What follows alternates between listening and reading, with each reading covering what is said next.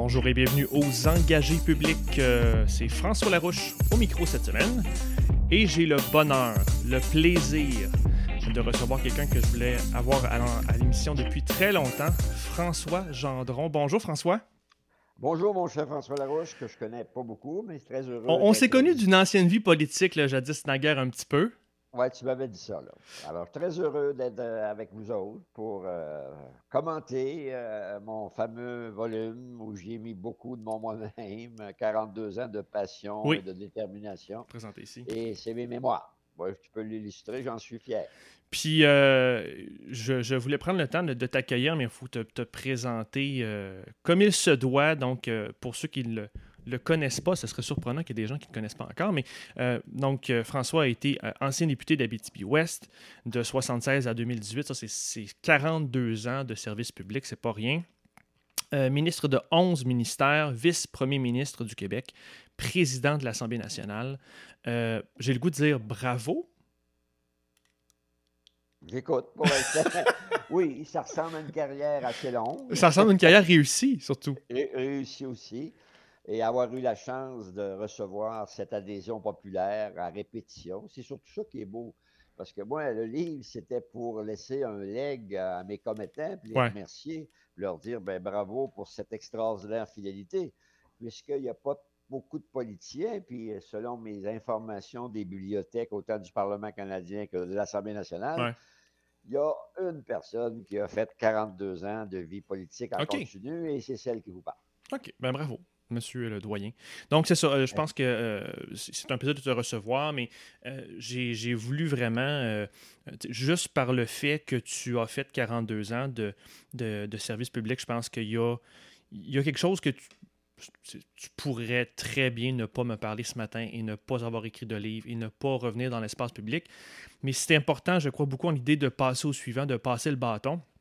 Et je, suis certain que tu vas passer, euh, tu passes des bonnes choses, des, des, leçons incroyables dans ton livre, et je suis certain que tu vas en passer ce matin. Donc, je voulais absolument te rencontrer. Et si les gens ont aimé euh, ce qu'ils vont entendre avec nous euh, le matin, on est mardi matin pour nous autres, ben, ils pourront se procurer 42 ans de passion pour le Québec et ses régions. Un livre que j'ai trouvé à l'image du bonhomme, dans le ton, avec son franc-parler, son humour, son accessibilité. Donc, je le recommande fortement. bravo pour ton ouvrage. Qu'est-ce qui t'a amené à, rédiger tes mémoires? Ben, moi, je croyais que.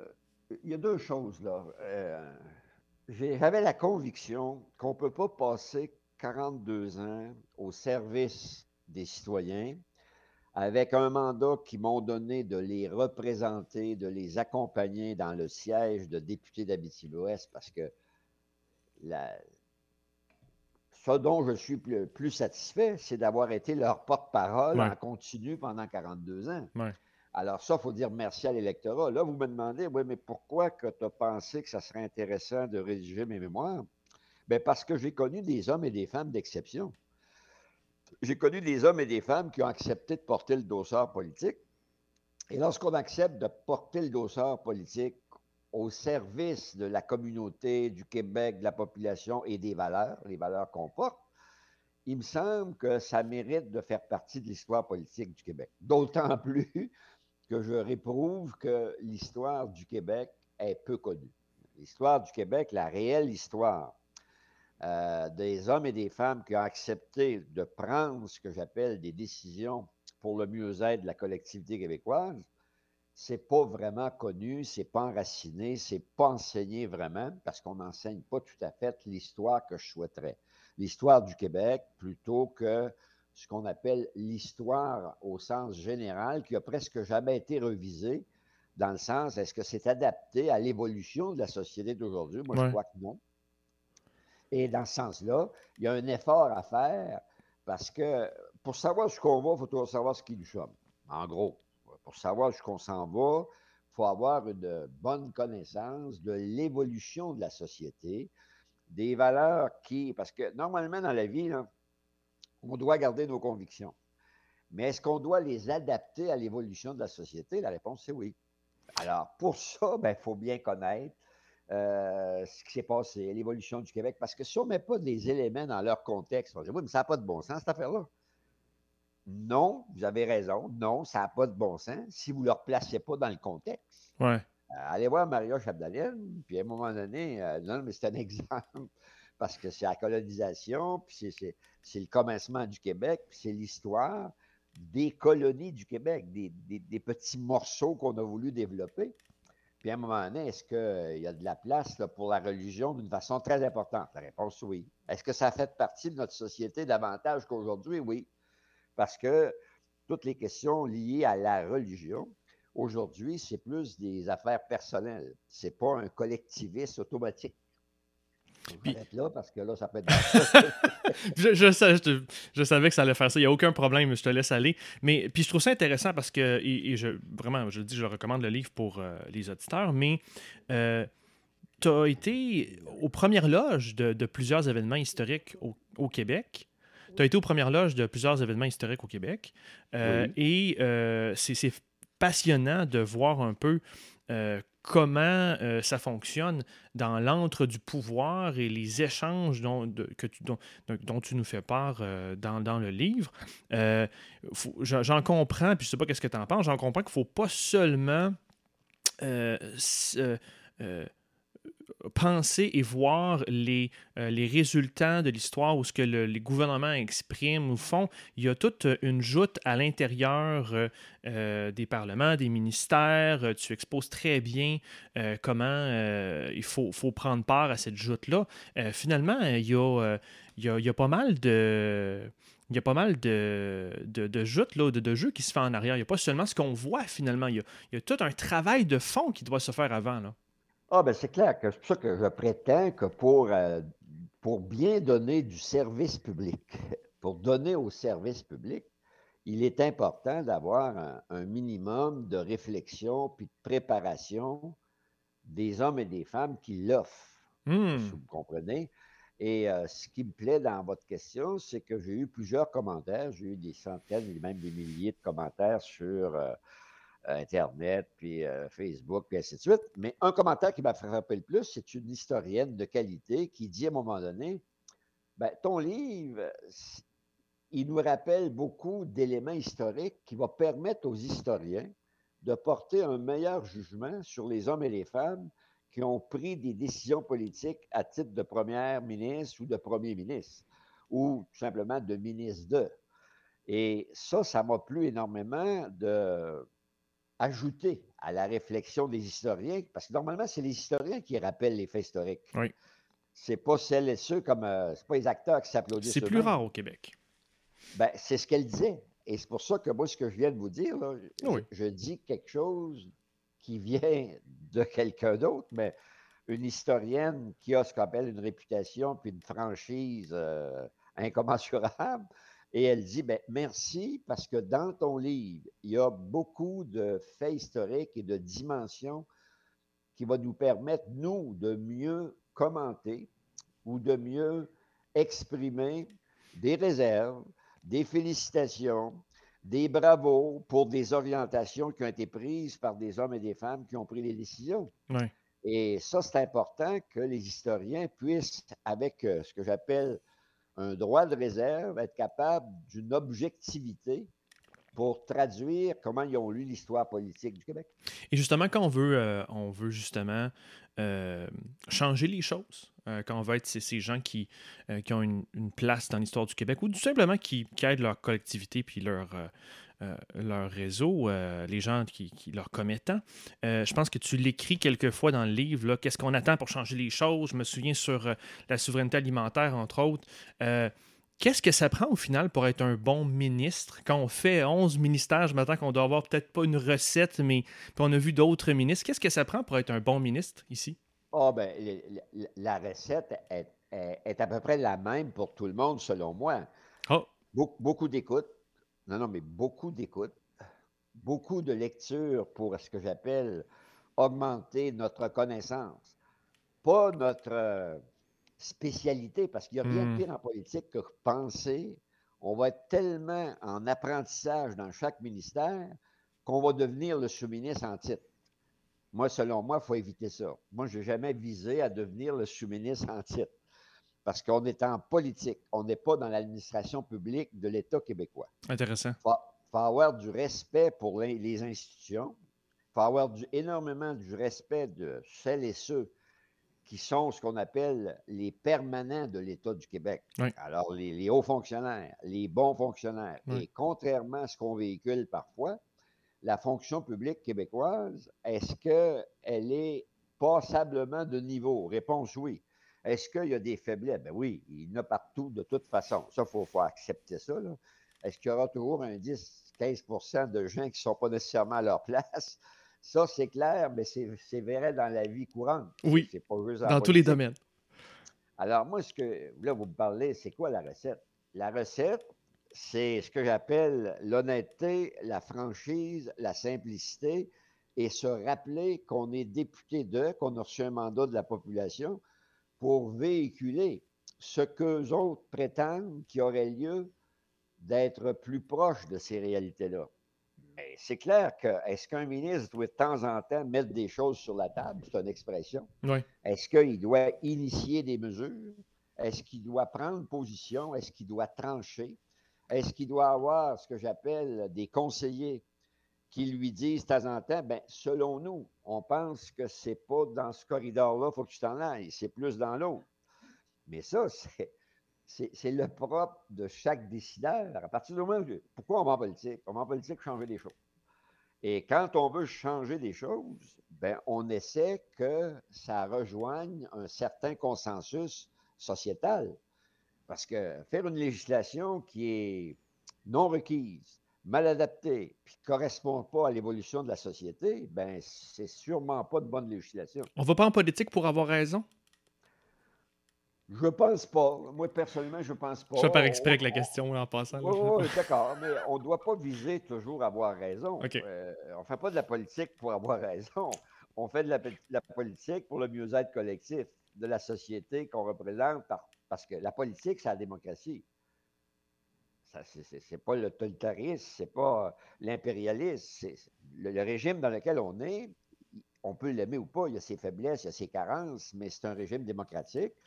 Et le régime démocratique, normalement, il y a un seul objectif, le mieux-être collectif de l'État pour lequel on prend les décisions.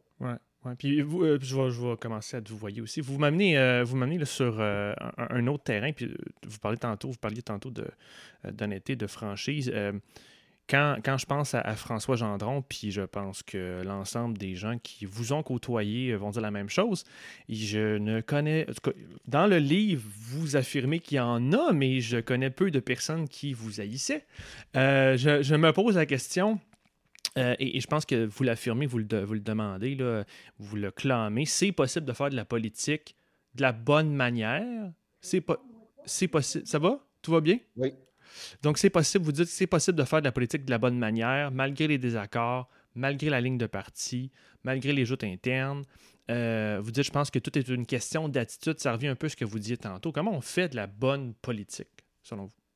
Ben, moi, je pense que la bonne politique, c'est on revient toujours à des valeurs, des individus, des hommes et des femmes qui la font, la politique. La bonne politique, c'est de porter ce que j'appelle nos convictions, les assumer pleinement, être responsable et de temps en temps les valider, les valider par le consensus social. Moi, je pourrais être porteur de série de choses que je crois excessivement bonnes pour la société. Mais pourquoi on a un cabinet politique? Pourquoi on a des conseillers? Pourquoi on doit s'appuyer sur un certain nombre de fonctionnaires qui nous aident à cheminer les orientations qu'on veut prendre? Bien, c'est parce que tout ce monde-là doit échanger et partager nos orientations. Mais à un moment donné, euh, quand tu es ministre, par exemple, des ressources naturelles, euh, ou n'importe quel autre ministère, est-ce qu'il y a des arbitrages qui doivent être faits entre A, B, C? J'ai une image, évidemment, mal faite, mais la réponse, c'est oui.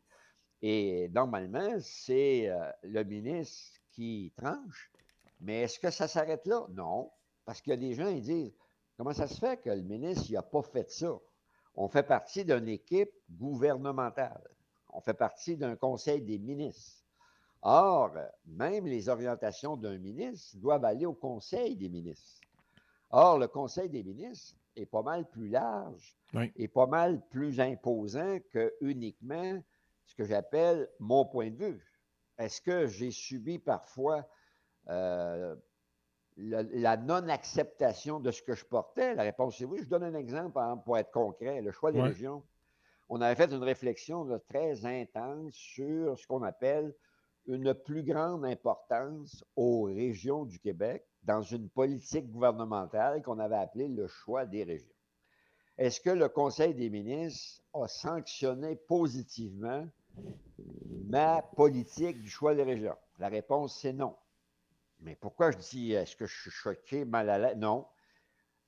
Le Conseil des ministres prétendait qu'on allait un peu trop vite dans la décentralisation de l'État québécois et que ça serait préférable d'attendre le résultat du référendum, puis je mets rien, là, pour voir si on assumerait plus de responsabilité d'un État complet. Vous êtes sûrement capable de me suivre. Qu'est-ce que je suis en train de dire là? Je suis en train de dire que si on avait été un État complet qui assume toute sa responsabilité au complet, vous savez ce que ça veut dire? Il y aurait une forme de division dans ce nouvel État. Oui, mais un État qui assume toutes ses responsabilités, ben, elle a un seul budget. Elle n'a pas le budget fédéral puis le budget du Québec. Elle n'envoie pas 45 milliards à Ottawa. Dire, tu nous renvoies ça dans, des, dans, ce qu'on appelle des ententes fédérales provinciales sur telle affaire, telle affaire, telle affaire. Alors, je suis convaincu que vous comprenez. Là, il y a des gens qui ont dit, ben, on devrait voir le résultat du référendum, mais si on assume plus de responsabilités, mhm. on a toutes les responsabilités d'un État complet, c'est clair que le moment serait venu d'avoir un accès très prononcé sur la décentralisation des opérations et dire dorénavant, telle et telle affaire, ça serait mieux géré si c'était plus proche des, régions, des municipalités, des MRC, ce qu'on appelle la décentralisation, pas la déconcentration, la décentralisation, donc ce qu'on appelle une fiscalité locale qui permet, avec la fiscalité locale, d'agir sur le budget. Puis c'est un bel exemple qui montre pourquoi la souveraineté serait une belle solution parce que ça apporterait euh, un niveau de proximité plus intéressant. Mais pour revenir à la question, je comprends donc qu'il faut être un bon joueur d'équipe. Il y a, d'abord, de, vous avez parlé de, votre équipe à vous quand tu es ministre de ton cabinet ministériel, mais ensuite, on a le conseil des ministres. Il faut être un joueur d'équipe. Puis si je suis un peu l'honneur, si je suis un peu seul ou que je veux toujours passer mes points, je vais me faire isoler. Ça va être plus difficile? Ben, vous traduisez bien. Euh, on, ne bâtit rien tout seul.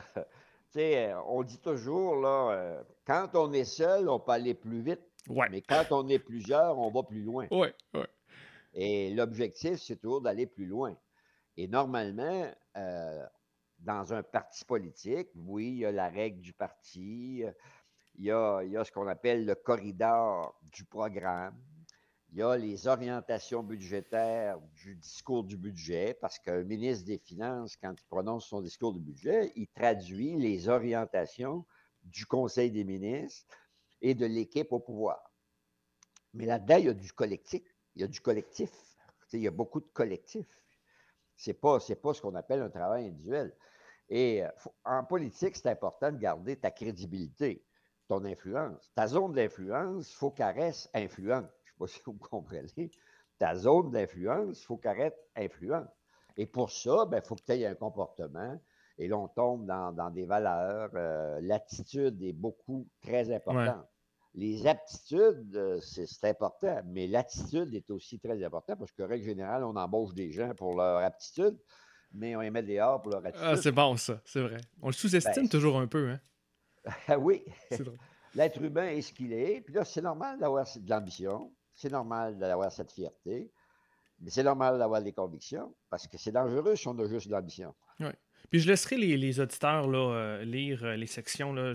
j'aurais le goût de nommer des noms, mais je ne le ferai pas parce que ce serait de toute façon inutile et non constructif. Vous, euh, vous parlez un peu de, des, des personnalités politiques que vous avez côtoyées. Puis je pense que j'ai des noms qui me viennent à l'esprit quand je vous entends en ce moment là, dire ce genre de choses. Puis c'est correct. Il y a toutes sortes de, moyens.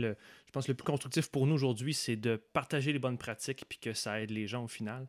Euh, avant de passer peut-être plus aux régions, on en a parlé il y a deux secondes. du côté politique, euh, j'aurais peut-être deux questions encore. Quand on a fait autant de ministères puis qu'on a été sur une grande période comme ça, est-ce que le rôle de ministre a changé? Puis je vais prendre le point de vue de. Là, je vais avoir bientôt 40 ans, euh, je vais sur mon 40. Euh, fait j'ai un petit bagage, mais vous avez plus d'expérience que moi, je vais le dire comme ça, bien gentiment, mais on dirait que le rôle a changé. Il fait un temps où des ministres, là, ça emmenait large. Puis aujourd'hui, j'ai plus le feeling que c'est des c'est des, des vedettes qui, euh, qui sont des porte-voix et seulement des porte-paroles. Est-ce que le rôle a changé ou il, est sensiblement le même? Ou ça dépend peut-être? Ben, moi, je pense qu'honnêtement, le rôle a changé. Euh, est-ce qu'il a changé que négativement? Non. Mm-hmm. Non, il y a des aspects très positifs. Il restera toujours des ministres plus imposants par leur style, leur personnalité, leur connaissance et leur zone d'influence. Qu'est-ce que vous voulez? Ça, me semble que c'est du béton. Ça, mais c'était aussi du béton. À l'époque. Le problème, quand on pose la question que vous avez posée, qu'on l'analyse en, détail, c'est que l'arrivée de toutes sortes d'informations qu'on appelle à la chaîne, en continu, aux demi-heures, les médias sociaux, les commentateurs, les commentateurs, parce qu'il y a beaucoup de gens qui font des commentaires sur l'action politique. Aujourd'hui, les bulletins de nouvelles sont complètement différents de ce qu'il y était il y a 20-25 ans. Il y a 20-25 ans, 25 ans, un lecteur de nouvelles lisait la nouvelle. C'est fini. Puis il disait à ceux qui l'entendaient, arrange-toi avec. En gros, il ne disait pas ça, là, mais c'était ça, le style de l'information. Aujourd'hui, on donne une information par le lecteur, puis là, il, y a, les commentateurs. Il y a les spécialistes, supposément, de commenter. Bon, qu'est-ce que ça vous dit, M. Beauvais, quand le premier ministre dit ça? Quand le ministre dit ça. Puis là, c'est M. Beauvais, puis c'est M. Dumont, puis je pourrais tous les passer un par un, là. Mais il y en a de méchantes gangs, là. Il y en a du monde qui commente l'action politique. Donc l'environnement est différent, l'environnement médiatique. Énormément différent. Et le dire des médias sociaux, règle générale, il est tellement cutané. Les médias sociaux, c'était des réactions cutanées. Euh, je pense ça, je l'écris. Dix minutes après, oh, est-ce que tu écris la même chose? Pas nécessairement. Parce que là, il y a eu le temps de réfléchir quelques secondes. Il y a une nouvelle information. Qu'est-ce que je voulais que vous disiez? c'est ça la réalité. Puis l'information en continu en chaîne, en chaîne, là, au demi-heure. Au demi-heure, on reprend toutes les mêmes nouvelles, mais parfois avec des commentaires différents parce qu'on en sait plus un peu. Il y a plus de gens qui ont parlé de la nouvelle, puis là, on traite ce que les gens ont dit plutôt que la nouvelle. Oui. Oui, oui. Et euh, pour le citoyen, ça devient compliqué. Là. Moins intéressant, en tout cas, à suivre, peut-être. J'aime bien donner des exemples concrets. Combien de fois je me suis fait dire dans ma carrière, François, on te connaît, tu as la règle générale, tu donnes l'heure juste, c'est un franc-parler, et euh, on a confiance en toi. Mais es-tu au courant qu'un tel a dit le contraire de ce qu'il était en train de me dire? Des fois, je dis, ben oui, qu'est-ce qui te surprend là-dedans, là? Alors là, je suis obligé de leur expliquer que moi, je n'ai pas de rating, je n'ai pas de code d'écoute quand je parle comme ministre. Et moi, j'ai droit à des clips. J'ai droit à des. Vous savez, c'est quoi des clips? Oui. Alors, j'ai droit à des courtes clips. Mais un gars comme. Euh, puis là, je prends Bernard Drinville, je prends le regretté M. Lapierre. Pour le vrai, puis je les critique pas. Mais M. Lapierre, il y avait 5-6 heures. C'est vrai? C'est vrai? D'audition par jour. Comme s'il y avait plus de pouvoir qu'un ministre. Là, T'as nuancé, ben, mais vous comprenez ce que je veux dire?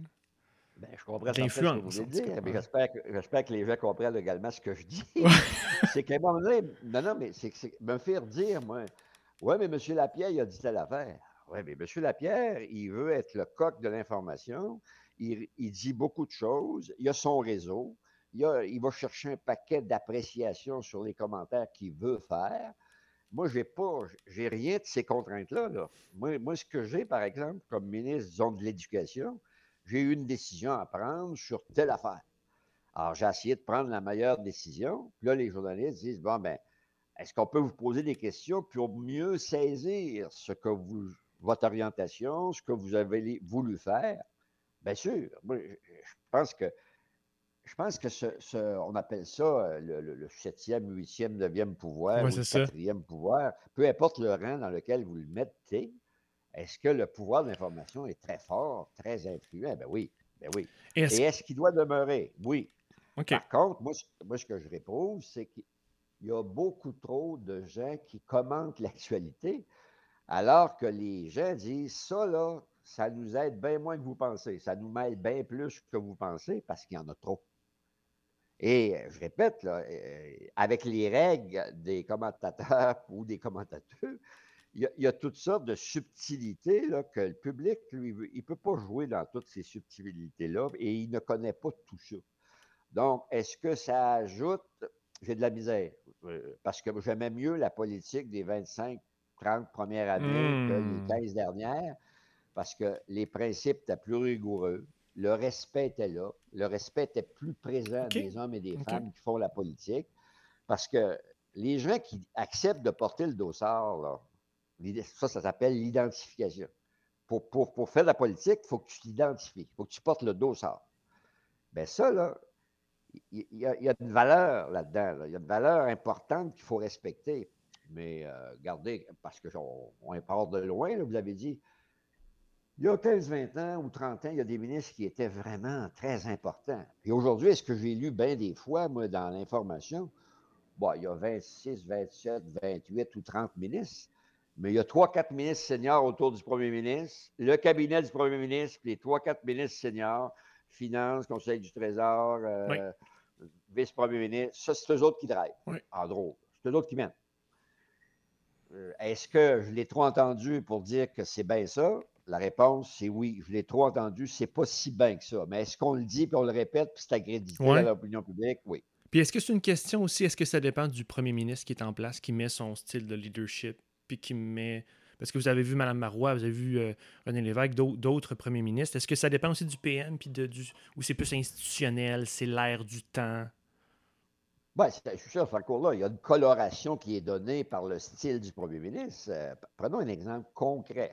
Bon Est-ce que M. Legault a été un très, très bon communicateur avec l'État québécois dans la gestion de la pandémie? Oui. Réponse oui. Réponse oui. Je répète, là, réponse oui c'était le bon père de famille qui parlait avec ses enfants, puis avance-recule des fois, puis à tâtons dans certaines fois, ce qu'on appelle, ce qu'on appelle dans le jargon essai-erreur. Mais le monde aime ça. Le monde aime ça, un premier ministre qui laisse voir que de temps en temps, il faut qu'il recule. De temps en temps, il a avancé. Il mais la glace n'était pas assez prise. Oui, oui, oui, oui. Ben, c'est normal. La vie, c'est comme ça. Un premier ministre qui ne sait pas tout et qui se trompe jamais, je n'ai pas connu bien, bien. Puis pourtant, j'en ai connu une méchante gang de communistes en 42 ans. Alors, donc, chacun le style. Je vais donner encore un, exemple. Est-ce que M. Parizeau était un premier ministre de très grande envergure, très étatique? Avec, très étatique, ce n'est pas péjoratif. Ça veut dire une très bonne connaissance de la gestion d'un État responsable. La réponse, c'est oui. Est-ce que d'autres étaient plus proches de la réalité du peuple? parlait le peuple, lisait le mmh. peuple, comme M. Lévesque. M. Lévesque était très, très. C'était quelqu'un qui pouvait parler à peu près, à peu près de n'importe quoi, dans le bon sens. Culture, les arts, la musique, politique internationale, il avait voyagé. Et est-ce qu'il donnait l'impression d'être sensible, par exemple, à ce que le peuple lui renvoyait? On aime ça quand tu as le style de quelqu'un qui est premier ministre du Québec, mais dans les orientations que le peuple te donne comme signal, en gros. Parce qu'il ne faut pas tout caractériser, là. Mais moi, je pense que chaque, chaque premier ministre a sa coloration, donne la coloration à sa gestion, des éléments de coloration qui parfois plaisent au, public, plaisent au peuple, puis d'autres, ça plaît moins. Puis le, changement s'est fait quand euh, Vous aviez parlé de respect tantôt là, sur euh, qu'on avait envers les ministres. C'est avec l'arrivée des, euh, des canaux en continu que vous avez vu un, changement médiatique aussi ah, ben, C'est sûr que l'arrivée des médias sociaux a changé. cette masse d'informations de nature publique en continu, parce qu'il faut toujours avoir ce terme-là, euh, a modifié énormément euh, l'analyse des comportements. Et moi, je, voudrais corriger quelque chose. Moi, je dis le respect était plus fort des élus. Moi, c'est plus ça que j'ai dit. Et euh, là, aujourd'hui, d'abord, combien de fois que j'ai lu, bon, ben, les députés, ils sont quasiment tous pareils. Ils font toute la même responsabilité, ils font toute la même fonction, indépendamment de ce que j'appelle des partis politiques. Ça, c'est aussi faux que euh, vous n'êtes pas autre chose que ce que je jouais là. Non, non, je comprends. Puis, euh, Par euh, contre, on répète ça en société. Là, veut dire, les députés, ils ne mènent pas grand-chose. Ah ben, je regrette. Les il y a des députés qui mènent pas mal parce qu'ils sont tellement représentatifs de leur population que ça peut donner ce que, ce que j'ai vécu dans ma carrière. Moi, j'ai fêté sept collègues au Parti québécois qui ont fait 25 ans de vie politique. Ça, c'est dans la vieille politique. Ça va? On verra plus ça. c'est pas, péjoratif. On verra plus ça. On verra plus ça. Je répète, sept collègues ensemble soulignent leur 25e. Ben, c'est parce qu'ils étaient représentatifs de leur monde. Mais ça, ça donne que c'est ça le mandat d'un député. Mais aussi, ça a l'air d'être difficile aussi. C'est, puis on, on improvise un peu là-dessus. Puis euh, je suis bien curieux de vous entendre là-dessus. c'est un thème qui revient souvent. On a eu la fédérale, on a eu les élections fédérales, on a les municipales en ce moment. Il y a des, c'est un thème qui revient, le fait que l'environnement est tellement toxique que euh, on, se prive, la société se prive d'excellents candidats qui ne veulent, pas se lancer en politique. Il y a évidemment la question du salaire des députés, puis de, la perte de salaire que certains euh, euh, grandes pointures de la société peuvent avoir, mais aussi que c'est un tumon de la politique. Ben, c'est clair que c'est exigeant. Euh, être au service des autres, c'est exigeant. De toute façon, juste en partant, juste sur ce bord là, un député, c'est quelqu'un qui est au service et qui représente ses commettants pour véhiculer ce qu'il entend, ce qu'il reçoit, parce que si on m'assoit dans le siège pour représenter ce monde-là, il faut que de temps en temps, ce monde-là sente que je porte leur message. En gros, là, ça, c'est un résumé très succinct. Mais ça, c'est fondamental en démocratie. Et c'est pour ça que j'ai toujours enseigné, moi, il faut toujours être conscient que notre, notre responsabilité première, c'est député de. C'est être député de monter au sein des cinq, qui est le Conseil des ministres, Comité des priorités ou d'autres fonctions, c'est pas c'est pas non digne, mais c'est pas le fondamental de la démocratie.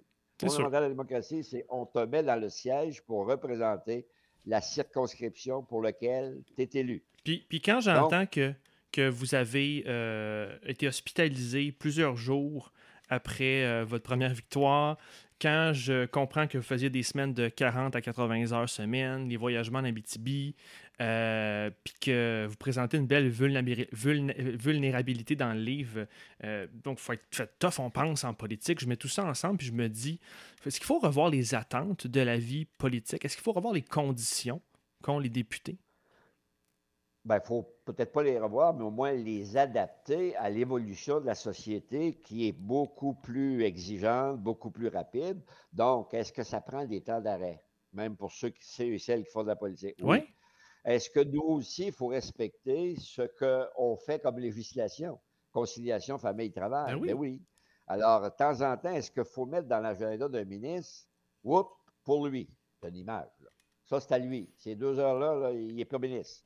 Alors qu'en réalité, un ministre, il est ministre 24 heures sur 24. C'est une fonction, hein? c'est pas un job. Est-ce que c'est arrivé les fins de semaine qu'on a des convocations? Est-ce que c'est arrivé qu'on a de la pression sur des sujets très importants? Pensez juste à M. Dubé, ministre de la Santé, là, qui a dû prendre la décision que vous savez. Pas question, on ne bougera pas. On ne bougera pas sur la date qu'on a fixée. Oups, le lendemain, il annonce d'autres choses. Et je ne suis pas en train de critiquer. Là en train de dire que je suis sûr que cette nuit-là, là, il ne doit pas avoir dormi bien. Je suis certain. Hmm. La nuit qui a précédé sa décision. Tough pour le monsieur. Oui, oui, de dire dorénavant, là, tout ce que j'ai dit, je ne l'efface pas. Mais il y avait un contexte pour dire ce que j'ai dit. Et là, j'ai d'autres informations qui m'obligent à ne pas mettre le pied au bord du précipice. Parce que c'est ce qu'il voyait. Ça me semble c'est clair, ça. Il a dit non, je ne peux pas mettre le pied là, là. Donc, en conséquence, oubliez cette date-là, puis on reporte d'un mois pour faire une analyse beaucoup plus serrée des conséquences que ça aurait sur le réseau de la santé. Puis moi, mon mandat, c'est de protéger le réseau de la santé au maximum.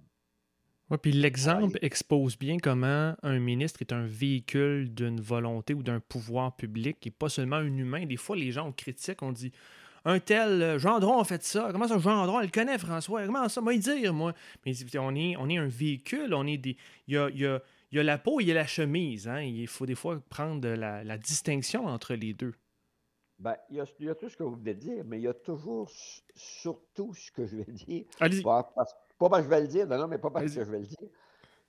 Quand un ministre présente à ses collègues et à son premier ministre une décision différente de celle qu'il avait prise préalablement ou qu'il avait l'intention de prise, de prendre, excusez, ben, ça fait juste signifier ce que je vous ai dit tantôt. On ne fait jamais rien seul, on fait quelque chose dans une équipe, dans une structure politique qui a ses règles, dans un caucus. Autrement dit, regardez le nombre de marches, gardez le nombre de marches qu'on doit franchir avant de dire pourquoi que ce ministre-là a dit ça, pourquoi qu'il n'a pas fait ça? Oups, parfois c'est le Trésor qui l'a bloqué, Conseil du Trésor. Oui. Parfois, c'est le ministère des Finances. Parfois, c'est le Conseil des ministres. Puis parfois, c'est son ou sa première, sa première ministre ou son premier ministre. Et ça, on ne le sait pas. Ben, ça, c'est toutes des marches différentes. Pourtant, l'accusation, on l'a faite à la première marche. Il est ministre de ça, il n'a pas fait, il n'a pas pris une bonne décision. Puis là, on ignore tout le processus du cheminement démocratique d'une loi, d'un règlement, d'un décret, d'une décision, d'un arrêté à conseil. Puis là, je pourrais encore là donner bien des exemples, mais il me semble que c'est assez. Euh, pas pour rien qu'ils disent, si donc bien est l'adoption d'un projet de loi parfois, oui, c'est correct qu'il en soit ainsi. C'est correct qu'il en soit ainsi parce que un État doit toujours légiférer pour le mieux-être collectif. Puis, ça semble à un consensus. Une loi que tu ne peux pas faire appliquer, normalement, tu ne devras pas la passer. Une hmm. loi tu ne seras pas en mesure de l'appliquer, tu ne devras pas la passer. Une loi qui n'est pas voulue et souhaitée par la majorité, normalement, tu n'as fait pas. Est-ce que parfois, euh, ce que, j'appelle la logique d'un État responsable va obliger à faire une loi que tu sais qu'elle ne sera pas bienvenue? Mais ça, c'est plus l'aspect financier. L'aspect financier, à un moment donné, euh, moi, je me rappelle, par exemple, euh, lorsqu'on a pris des décisions pour ce qui est de la récession de 82. En 82, c'était la plus grosse récession qu'on n'avait jamais connue dans l'époque contemporaine, moderne. Euh, alors là, est-ce qu'il y a des décisions qu'on a prises qu'on savait qui ne seraient pas saluées par la population? La réponse, c'est oui. Est-ce qu'il était fondé sur des principes étatiques euh, nécessaires? Ben oui. Être responsable, parfois, pour un premier ministre et un gouvernement, c'est très exigeant. C'est très, très exigeant. Et il peut arriver que ça ne plaît pas à tout le monde. Oui. c'est correct. Est-ce que c'est nécessaire parfois de le faire? Oui. Avant de passer euh, aux régions, puisque je veux qu'on parle des régions, puis je suis un, gars, des, je, suis un produit des régions moi-même, je veux qu'on en parle. Il n'y a pas juste Montréal dans la vie, même si je suis présentement à Montréal. Euh, j'aimerais savoir euh, si vous avez une opinion sur un peu l'époque où on est, parce que quand on est privilégié, puis qu'on voit tous ces, ces, épisodes importants de l'histoire du Québec dans les presque 50 dernières années, est-ce qu'on est entré, M. Gendron, dans une nouvelle ère historique? Est-ce qu'il y a une page qui s'est tournée, puis je laisserai aux historiens et aux commentateurs, justement, dont on a parlé, de nous dire c'est laquelle c'est post-référendaire ou autre chose. Euh, est-ce qu'on est entré dans une nouvelle ère aujourd'hui? Oui, une nouvelle ère. Il faut toujours faire attention de penser qu'on réécrit l'histoire, puis euh, avec énormément de différenciation. Je ne pense pas qu'on réécrit l'histoire à chaque semaine. Mais une chose qui est certaine, est-ce que la place des régions euh, est plus importante aujourd'hui qu'elle était il y a longtemps? Ben oui, parce qu'il se passe plus de choses dans nos structures. D'abord, il y a hmm. plus de structures régionales. Allons-y graduellement. Il y a plus d'obligations d'avoir un développement de nos ressources naturelles, mais adapté à notre réalité régionale, tout en étant conscient que ça prend des principes étatiques généraux qui tamisent qu'on doit tamiser ou qui tamise les, les choix de nos régions. Exemple, euh, est-ce qu'on doit, autant que possible, quand on dit ça prend ce qu'on appelle l'occupation dynamique du territoire? Réponse oui.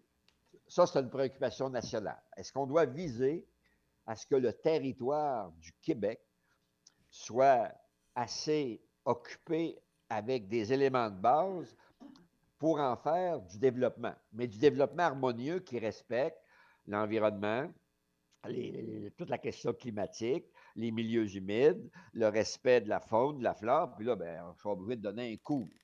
Donc, est-ce que les régions doivent être assujetties à des objectifs nationaux qui permettent de progresser comme société? Réponse oui.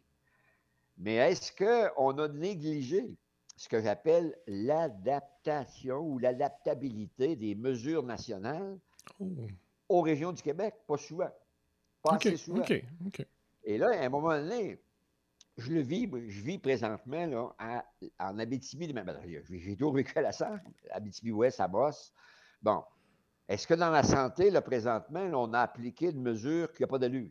Ben, moi, me faire couper, par exemple, 50% de mes lits, ça, c'est une réalité là, que, que je veux vivre dans quelques jours. Il y a eu une manifestation en 20 semaines, là, on a dit trois ça, on était plus que ça. 450 personnes ont marché dans la rue pour dire tu ne peux pas d'un coup sec me dire tu avais 30 lits de financer, puis là, dorénavant, tu n'auras que 15.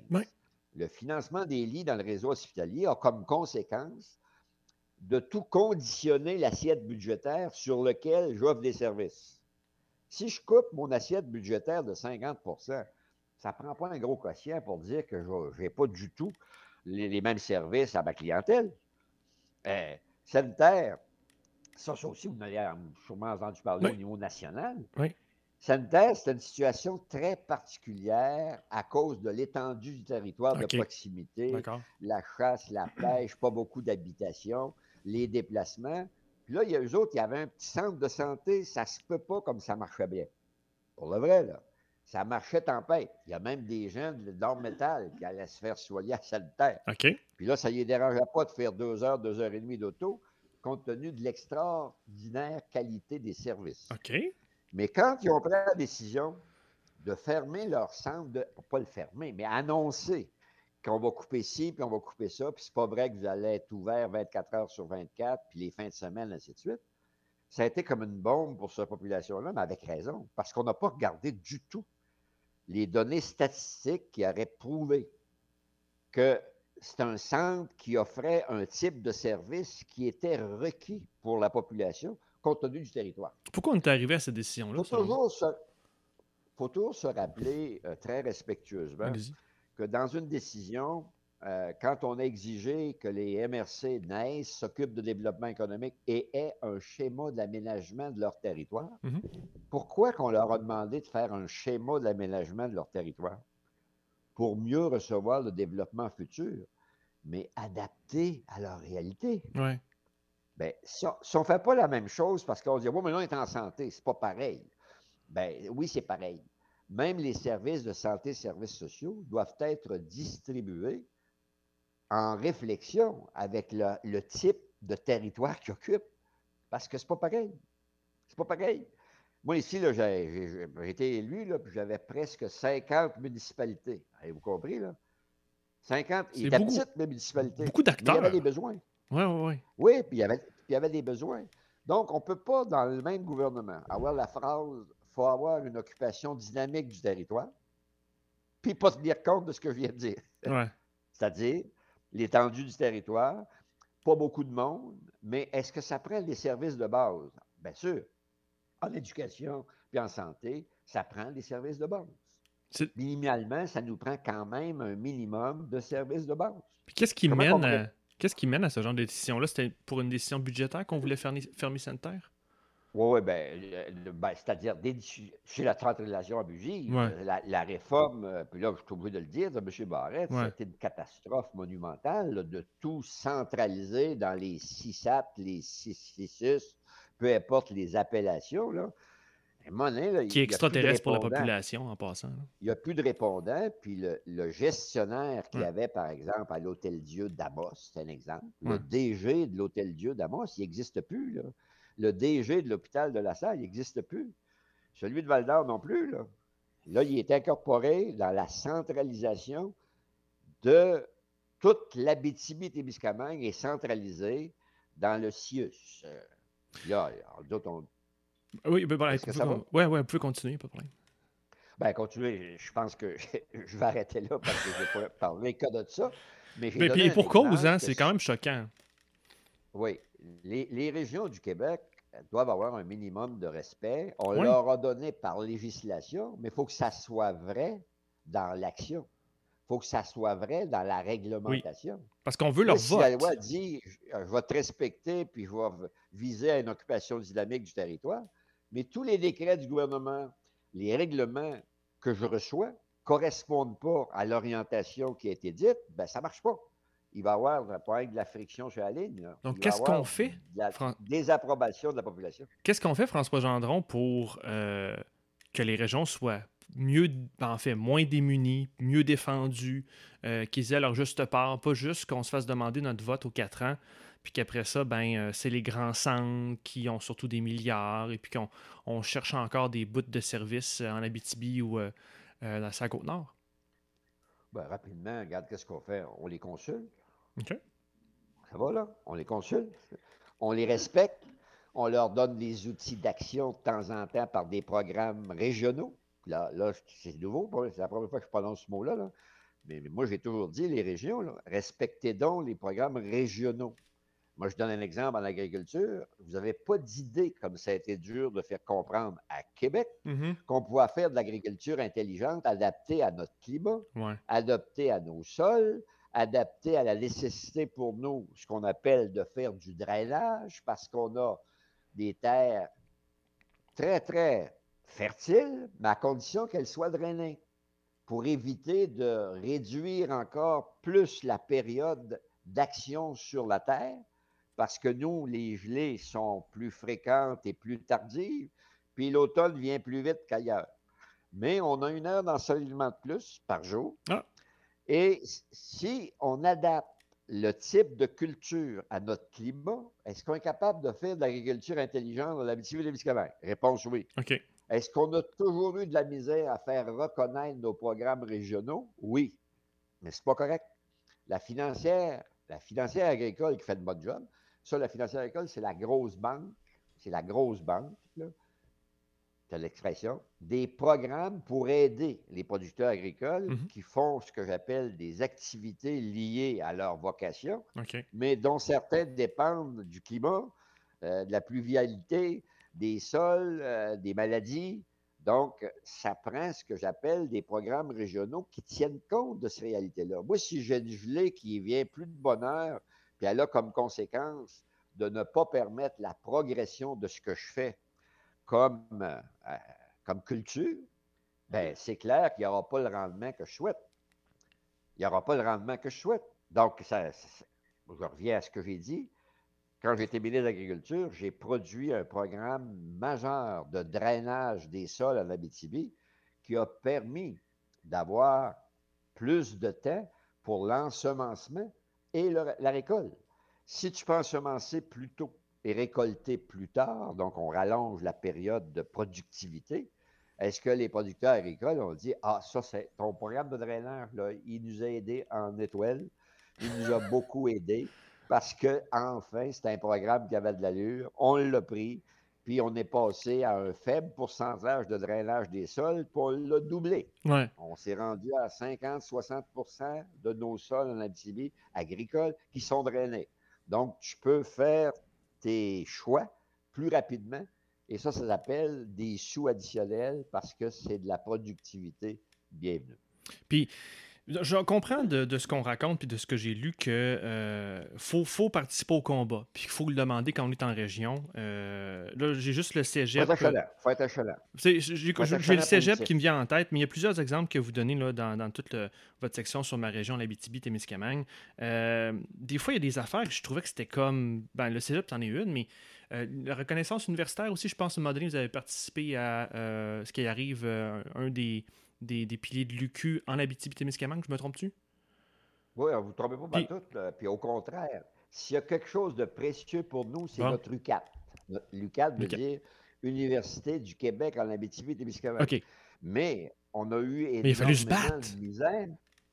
On a, oui, on a eu énormément de misère à avoir nos lettres patentes. Parce qu'il disait, université, c'est pas de maternelle. Pensez-vous qu'on ne le savait pas? on savait ça qu'une université, c'est pas de maternelle. Mais le rapport du Conseil supérieur de l'éducation sur la demande d'avoir nos lettres patentes Ouais. puis se responsabiliser avait été refusée par le Conseil supérieur de l'éducation. Je ne blâme pas. Je fais juste expliquer que dans l'analyse qu'ils ont faite, ils l'ont faite avec une grille du réseau universitaire qui existait à l'époque. Mhm. Et ça, ça s'appelait, vous le savez, l'Université de Montréal, McGill, Sherbrooke, euh, ce qu'on appelle les universités à charte. Nous, on ne demandait pas d'avoir une université à charte. On demandait d'avoir une université dans le réseau UQ. Réseau UQ, ça, veut dire les universités du Québec. Or, comme par hasard, cette demande-là, c'est Trois-Rivières, c'est Rimouski, c'est Saguenay-Lac-Saint-Jean, c'est l'Outaouais, c'est la Oh, c'est les régions. Donc, est-ce que c'était légitime de faire de l'enseignement universitaire dans les régions? Bien sûr. Est-ce que c'est légitime de faire de la recherche universitaire dans les régions? Bien sûr. Parce que que tu sois petit ou pas gros ou francophone ou anglophone, plus tu sais de choses sur le plus grand nombre de choses, plus tu es en mesure d'améliorer les choses. Hmm. Ça, ça s'appelle la connaissance, la recherche, et c'est bon même si tu es petit plutôt que gros. C'est une image simpliste, mais on a eu de la misère, il fallu se battre à mort. Au début, ils ont dit, vous allez relever de l'Assemblée des gouverneurs à Québec. Après ça, on a dit, vous allez, on va vous brancher avec l'Outaouais. Puis là, nous autres, j'ai rien contre l'Outaouais, c'est une belle région, puis le climat est beau, puis il y a de belles végétations. Mais c'est pas ça qu'on demandait. On voulait avoir une université à nous, gérée par des gens de chez nous, qui connaissent nos besoins, nos particularités. Et quand on l'a obtenu rapidement, notre université est devenue ce que j'appelle un saut de crédibilité pour à peu près tout ce qu'on a fait. Alors, ce fut un plus extraordinaire. Et à l'Université du Québec, en Abitibi-Témiscamingue, performe, euh, a développé un campus à Mont-Laurier, s'est étendu à Val-d'Or par de la déconcentration, un campus à Amos pour retenir nos jeunes ben oui. plutôt ben qu'à tout bout de champ. Ah ben, allez faire des études universitaires, mais là, ils ne la garantie qu'ils vont, vont revenir. Comme, vous avez vécu vous-même dans votre jeunesse, il a fallu que vous partiez pour euh, aller vous éduquer. Ah ben oui, ben oui. Nous autres, écoute, ben, dans le reste chez nous, là, il y avait un conflit, puis les élèves de la campagne ne pouvaient pas aller à l'école publique à Lassar à cause de la chicane de deux entités où il n'y avait pas de bon sens. Deux présidents de commission scolaire. Commission scolaire de la campagne se chicanaient avec la commission scolaire de la ville. Puis un élève de la campagne, ben, il y avait beaucoup de difficultés à rentrer au collège Saint-André parce qu'il disait euh, Nous autres, là, c'est d'abord pour la ville, ça. Comme incroyable. si un élève de la campagne oh, possible. C'est incroyable, incroyable. mais je l'ai vécu. Donc, je le sais ce qui s'est passé. Alors, des, folies comme ça, ça ne peut pas exister dans une société moderne. Ouais, ben, euh, j'aurais tant d'autres questions, mais je veux, je veux respecter notre engagement. Euh, c'est, euh, je voulais finir en, vous disant, puis je vais, je vais, me permettre un tutoiement, en te disant que je trouve que dans les autres pays, c'est normal de célébrer les grands politiciens, les grands parlementaires qui ont donné leur vie à la société puis qui ont donné des années de service. Euh, aux États-Unis, on va parler des Kennedy, des Clay, etc. Euh, je pense bien de, à Ted Kennedy, bien sûr. Et je pense qu'on devrait plus le faire ici au Québec. Donc, je voulais te partager que c'est un privilège de te recevoir. C'est un privilège de t'avoir côtoyé. Et je veux te remercier pour tout ce que tu as fait, François. Ben, je ne peux pas faire autrement que l'apprécier, mais moi, je vais, vous allez me permettre de dire merci à l'électorat qui m'a permis d'être ce que j'ai été et de ce que j'ai fait. Mais c'est grâce à eux. Et c'est un peu ça, quand euh, je me rappelle la question tantôt, pourquoi vous avez décidé de rédiger vos mémoires? C'est pour laisser un leg de remerciements et de reconnaissance à ce monde-là qui, à 11 reprises, à 11 reprises, m'ont dit on te remet dans le siège qui nous représente, c'est-à-dire député d'Abitibi-Ouest.